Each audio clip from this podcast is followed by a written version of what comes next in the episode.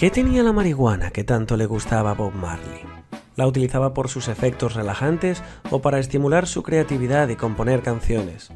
Aunque estos son los efectos más conocidos de la marihuana, también afecta a tu cuerpo de otras formas no tan riguis que debes conocer.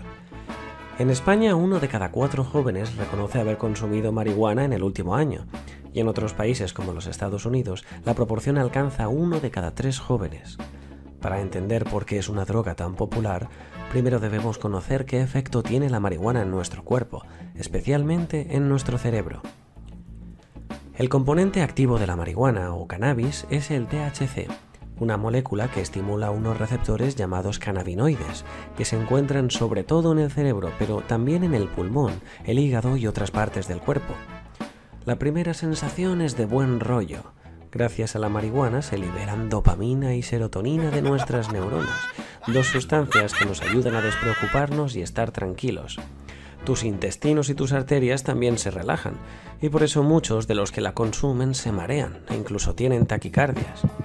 También es cierto que no existen receptores cannabinoides en el tallo cerebral, responsable de las funciones cardiovasculares y respiratorias, y en consecuencia con la marihuana no hay riesgo de fallo cardiorrespiratorio, como con otras drogas. Más tarde, el THC ayuda a que las neuronas funcionen más rápido. Cada vez que una neurona transmite un impulso a la siguiente, debe descansar y esperar un tiempo para volver a transmitir el próximo impulso. Así, la cadena de neuronas funciona de manera organizada, pero con la marihuana este tiempo de descanso se elimina y la electricidad de las neuronas empieza a fluir rápida y continua, como el agua de un río. Dicho así, parece que con la marihuana podrías pensar más rápido sobre miles de cosas, volverte más activo, pero eso no funciona exactamente así. Lo que ocurre es que cuando el THC invade tu cerebro, la ruta de neuronas que se dispara se volverá hiperactiva esto quiere decir que el pensamiento que tengas se convertirá en lo más importante en tu cabeza y estarás tan concentrado en algo que no podrás prestar atención a nada más. Pero como no eliges en qué pensar, podrás pasar minutos reflexionando sobre tu ex o sobre las cacas de tu perro. Todavía hay mucho que estudiar sobre la marihuana, pero ya conocemos algunos de sus efectos a largo plazo, que afectan a la memoria, al aprendizaje y al pensamiento.